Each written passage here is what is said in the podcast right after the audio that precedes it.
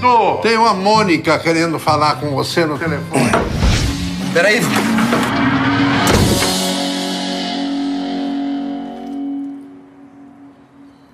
Alô? Quem um dia irá dizer que existe razão nas coisas feitas pelo coração? E quem irá dizer que não existe razão? O casal mais famoso da música brasileira, duvido que a gente não possa falar desse jeito, finalmente ganha um filme, finalmente chega aos cinemas. Eduardo e Mônica, em carne e osso e sentimentos vários nas interpretações de Gabriel Leone e Alice Braga.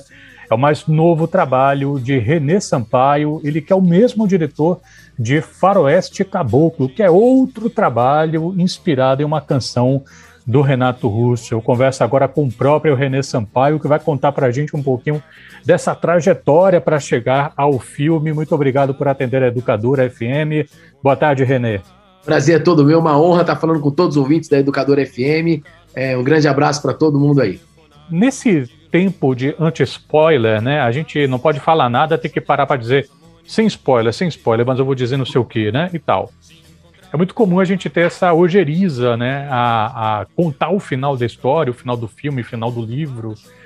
Você fez um filme que todo mundo sabe qual é o final. É uma daquelas situações em que o que importa não é o que acontece, mas o como acontece, René. Eu acho que na arte tão importante quanto o lugar que você vai é como você vai, né? qual o caminho que você percorre. Às vezes mais importante do que o lugar que você chega. E a gente tentou percorrer esse filme, é, esse caminho de uma, de uma maneira muito amorosa, muito bem-humorada, muito calorosa. E eu espero que a gente tenha conseguido. Os ouvintes da rádio que foram assistir ao cinema podem depois dizer se deu certo ou não, mas o objetivo é esse: é todo mundo sabendo mais ou menos sobre o que é o filme e, se, e que, teoricamente, vocês verão é, se rolam e viveram felizes para sempre no final, é, se, que vocês vejam, que percorram a história junto com a gente. Eu vi uma entrevista sua, você comentar, acho que a propósito de Faroeste Caboclo, que quando você ouviu a música, você devia ter 12 ou 13 anos, que veio um baque assim na sua cabeça, você viu o filme. Eu achei muito legal quando você falou isso, porque quando eu era moleque e ouvi também esse, essa música, eu pensava no filme, né? O João levantando a Winchester 22 eu via aquilo assim em primeiro plano, sabe? Eu via a cena. E eu fiquei me perguntando, isso veio tão forte a mim em Floresta Caboclo, mas você também sentiu isso, Eduardo e Mônica. Quais eram as cenas que vinham à sua mente quando você ouvia a música e que a gente vai ver no filme? Olha, a festa estranha com gente esquisita realmente é uma cena que eu via é, eu tentava ir mais fundo e não conseguia ver mais profundamente, que eu tinha 12 anos quando eu ouvi, e eu acho que ela se amplificou muito no, no, no Eduardo e Mônica. É, jogava futebol de botão com seu avô também, isso eu via claramente como é que era, e tá muito igual o que eu via. Mas eu acho que, basicamente, eu vi um filme quando tocou Eduardo e Mônica pela primeira vez, é, porque é uma historinha também, né? Uma história começo, meio fim, mas foi um filme muito diferente quando que eu fiz aos 40 anos depois, né? É... Não, 30 e tantos anos depois. Enfim, é um filme muito diferente do que eu teria, do que eu imaginei. Mas a sensação é a mesma. É, a adoração que eu tive pela música, o que eu senti naquele momento, eu acho que eu permaneci igual. Então, ainda que as imagens tenham mudado, porque eu cresci bastante, né? Enfim, é, amadureci um bocado, eu acho que a sensação original, eu me lembro da primeira vez que eu ouvi, ainda é parecida com a que eu ouço agora. E que eu acho que é o mistério da música, né? Você adaptar uma música é você buscar manter o espírito da música, aquela coisa, o sentimento coletivo que ela traz. Uma música você dança junto, né? Você se sacode junto, as pessoas têm um, um sentimento coletivo muito universal. Eu acho que a gente preservou isso na adaptação do Eduardo Boni. Você já disse que apostava muito no filme na tela do cinema. Você tinha uma predileção pela tela do cinema é, em detrimento do streaming. Eu vi o filme, e eu, eu, senti um pouco essas coisas em algumas tomadas. É, cenas como, por exemplo, naquele parque, no segundo encontro do casal, as cenas no ateliê da Mônica, que são os planos assim bastante generosos. É disso que você está falando, René? De um filme pensado para tela grande? É disso também. Eu acho que o filme no futuro, distante, né? Porque agora vai ser só nos quem quiser ver, vai ter que ir ao cinema ver mesmo, mas no futuro, claro que ele vai trazer uma emoção bacana também. A história está lá. Eu acho que o principal sempre é a história. Mas quando eu fiz, eu olhei para aquilo e falei: o Renato queria fazer um filme disso, eu quero fazer um filme disso, eu quero projetar isso no cinema. E eu pensei nos enquadramentos para que dentro do cinema eles pudessem ter amplitude que eles podem ter. É diferente você ver um plano geral numa telinha do celular e você ver um plano geral no cinema. Porque no plano geral do cinema você está pequeno diante da enormidade do plano geral. E no plano do, do celular você está gigante, aquilo fica, um, fica microscópico para você. Então, claro que tem isso. Mas tem uma outra coisa, tem duas outras coisas muito importantes para o cinema. A primeira, a imersão na sala com gente, uma sala coletiva, é como ir ao show, entende? Não é só porque o tamanho da tela. Ir a um show é diferente de ouvir um, uma música em casa. Então, acho que tem essa dimensão de viver a experiência coletivamente. É, então, é uma espécie de filme-evento, que vale a pena sair de casa para sentir essa grande emoção. A emoção será do tamanho da tela do cinema também, eu acho, para quem, se, quem for ver no cinema é, e é muito aguardado. Então, você compra o ingresso do show, você fica esperando o dia de ir no show, você entra na fila do show, tudo faz parte. Eu acho que tudo isso faz parte de assistir Eduardo e Mônica. E a outra coisa é o tempo. Eu trabalho muito para streaming também, faço, tem uma série agora em puros, está indo para quarta temporada, é, adoro streaming. Mas a gramática do streaming, ela tem um tempo diferente. O cara não pode, por um minuto, se aborrecer. Ele não, entendeu? Você disse pro cara que tá vendo o stream, assim, ó, é um beat atrás do outro, uma coisa atrás da outra. Por quê? Porque se começar a dar uma embaçada, o cara muda. Ih, tá chato. A gramática do cinema é diferente. O cara já tá lá. Então ele não vai levantar. Então ele tem um tempo que ele se autodispôs a aproveitar aquela história durante uma hora e quarenta. Então você não precisa ter o mesmo ritmo. Então eu acho que o filme também tem um ritmo que quem for ao cinema vai aproveitar de uma maneira muito particular, que talvez no streaming não seja uma experiência enfim, da mesma magnitude, ainda que eu acho, ainda que eu acredito que vai ser um filme que vai passar bem em qualquer formato. Enfim, e pode ter minha tara também, eu gosto de cinema, eu sou dos anos 80, então vai ver que é de época isso também, gostar de cinema. É, vai ver. Eu estou conversando com o René Sampaio, pessoal. Ele é o diretor do filme Eduardo e Mônica. Você que sintonizou agora, é isso mesmo. A música do Renato Russo, acho que ainda era dos tempos do Trovador Solitário, né, René? Antes da Legião, que é que ele fez para amigos dele, que se não me engano nem eram esses os nomes dos amigos, não lembro, mas enfim, ganhou filme. Gabriel Leone e Alice Braga vivem esses personagens icônicos da nossa música e que tem essa, essa, essa marca da diferença. Eles são diferentes demais um do outro. Numa música, fica bonito, fica ok, assim, todo mundo compra essa ideia dos opostos que se atraem. Na vida, às vezes não é tão simples e, e às vezes no cinema também não é. Tá rolando uma mostra, só filme da Nouvelle Vague. Tá passando novela no cinema? que foi? Ai! Nossos astros simplesmente não combinam. Eu, eu nem sabia que tinha uma lua para cada pessoa.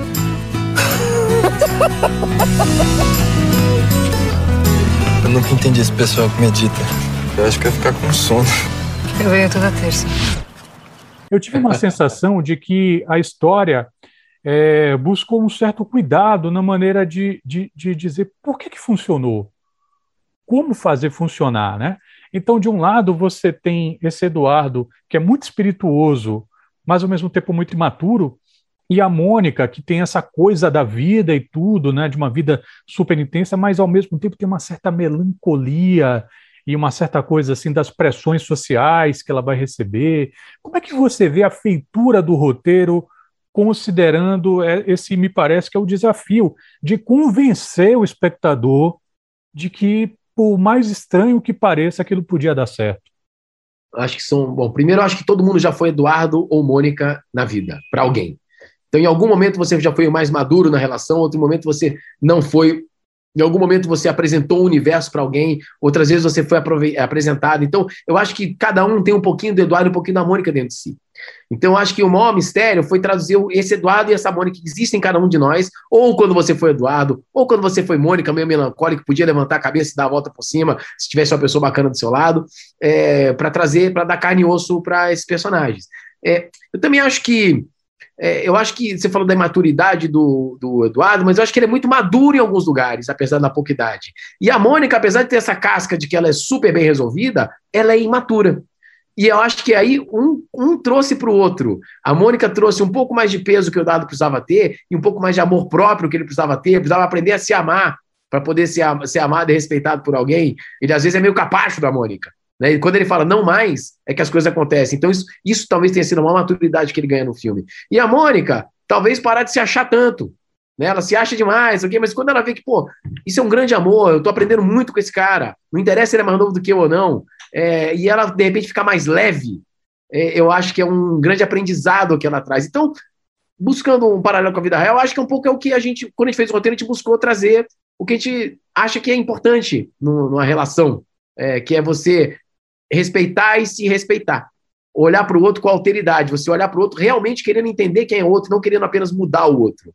É, e eu acho que esse foi um dos grandes desafios do roteiro, que é escrito pelo Matheus Souza, que é de Brasília também, é, em colaboração com a Cláudia Sota, a Michelle e a Jessica, que trabalharam no roteiro depois, e com toda a equipe que buscou criar essa história. Enfim, é, muita gente trabalhando junto para transformar a letra em música. A música em filme. Perfeito. É, duas, dois comentários, assim, né? Primeiro, que o pessoal que for assistir, imagino que vai perceber uma coisa que eu percebi também, assim, o filme não procura ser uma transposição, assim, absolutamente é, obsessiva da letra para o filme. A, até a história da festa estranha, eu pensei, agora ele vai fa não falou? Como assim? Quer dizer, o filme vai quebrando também algumas expectativas, né, ao longo da história. Essa é a primeira coisa que eu achei interessante. A segunda é como até algumas coisas que parecem uma certa referência ao universo da Legião Urbana estão presentes lá, né? Não só uma determinada cena que acontece no bar que eu não posso falar, porque aí vou, vou estragar o prazer, mas até, por exemplo, uma citação à Travessia do Eixão, que é o nome de uma música do último disco lá da Legião Urbana, enfim. Eu imagino que tenha sido uma situação meio dúbia, né, de um diretor que ao mesmo tempo era fã. Eu sou, eu sou brasiliense, né? Então tem muita coisa minha também no filme, coisas que eu botei que eu emprestei da minha vida. É, a bicicleta do, do, do, Gabriel, que o Gabriel usa, a bicicleta do, do, do Eduardo é parecida com a minha. Então eu acho que, para além das questões do que a gente meio que teve que fazer de maneira disruptiva com o filme, tem as, as, as, as contribuições particulares de cada um, né? Do, do, diretor de arte que criou aquela, aquela exposição, é, do fotógrafo com a luz, com o enquadramento. Então tudo isso vai criando um outro universo que nunca será exatamente o que o autor da ideia original, no caso o Renato, tinha colocado no papel. Mas eu acho que a gente buscou sempre é, ser fiel ao espírito da música. O que, que essa música te inspira? E também a história básica, né? O Eduardo e a Mônica diferentes e quais são as diferenças. Mas, de fato, para você adaptar uma música de quatro minutos para um longa, de duas horas quase, você tem que sambar. Então você tem que criar universos, aprofundar os personagens, criar contextos, e foi isso que a gente tentou fazer, sendo o mais fiel possível à obra do Renato e ao espírito da música. Porque eu acho que também ninguém quer ir ao, ao, ao cinema e falar, mas isso aqui não tem nada a ver com o Eduardo e Mônica. Eu acho que não é essa experiência que fica. Ainda que as pessoas falem, falam, nossa, olha como é que eles recontaram essa história. Eu acho que é, é nesse lugar que a gente gostaria de chegar. É, René, uma coisa que me chamou muita atenção também foi a naturalidade dos diálogos. Gabriel e Alice parecem flutuar assim nos papéis. É, como é que foi a, o trabalho de direção de ator? É, eu tive o prazer de trabalhar com dois atores incríveis que se entregaram muito para o projeto, foram muito atentos às, às observações da direção, é, mas eu também não posso dizer que não tem um trabalho imenso deles como atores para a gente chegar nesse processo. Então, acho que foi um trabalho de três, foi um, foi um trisal. Eu, Gabriel e a Alice tentando criar o contexto do Eduardo e Mônica dentro na frente da câmera. Então, a gente estava muito unido, muito se escutando um ao outro, e eles trouxeram coisas incríveis que deixam o filme mais leve, mais divertido e muito verdadeiro. A química deles é incontestável e a gente trabalhou muito junto, eles foram muito atentos à direção. A Alice sempre fala nas entrevistas que ela faz, ela, eu tinha pedido para ela um registro solar, porque ela faz sempre papéis onde ela é deprimida, triste, guerreira, né? quase todos os papéis dela são sérios. E ela faz um papel onde ela sorri, onde ela é leve, onde a Alice que eu conheço como pessoa física. A Alice é solar, a Alice é divertida. E ela falou, pô, foi difícil para mim, porque eu tô, me tirou da zona de conforto. Ao mesmo tempo, ela super se abriu e fez e entregou coisas incríveis, né? O Gabriel Leone fez um trabalho de composição incrível, que é todo dele, é, mas era um pedido nosso, e ele tirava a barba com pinça, até sair sangue. Todo mundo se deu muito para o filme para chegar nesse lugar com esse elenco. Mas o mais importante, eu diria que é a química do casal. Quando eles se encontram, e a coisa acontece, foi no teste de elenco, quando a gente juntou, o Gabriel não escolheu, escolhi um Eduardo, escolhi uma Mônica, mas tinha que escolher um casal, né? Então, quando a gente juntou os dois, eu falei, não, agora o Eduardo escolheu o Gabriel e a Mônica escolheu a Alice, esse é o casal. Hoje, é, Renê, já se fala em um termo chamado rock reaça, rock reaça, por causa de roqueiros dos anos 80, inclusive, que hoje apoiam figuras autoritárias. Eu já ouvi algumas perguntas sobre como é que Renato Russo lidaria com a escalada autoritária que a gente vem percebendo não só no país, no mundo. No filme, vocês criam uma, uma oposição entre a Mônica e uma figura tal, que eu não vou entregar, e que é defensora de um tempo bom, que por um acaso era ditadura militar. Essa seria talvez a resposta do filme a essas indagações sobre Renato Russo? É, eu acho que o filme ele é um filme que não tinha como fugir da questão política, porque o Renato era muito politicamente é, bem posicionado. A gente sabe o lugar em que ele se colocava ao lado da democracia, colocava-se ao lado das liberdades, da, da, do respeito às divergências, orientações sexuais diversas. Então, eu acho que o filme se coloca nesse mesmo lugar em respeito à obra dele e é também o que a gente acredita. Agora, quando a gente fez o filme, curiosamente, o Brasil não estava dividido desse tanto mas a gente já conseguia, talvez premonitoriamente, que é uma coisa que a arte faz muito bem, a gente não sabe nem de onde vem, vislumbrar que o Brasil estava caminhando para um lugar assim.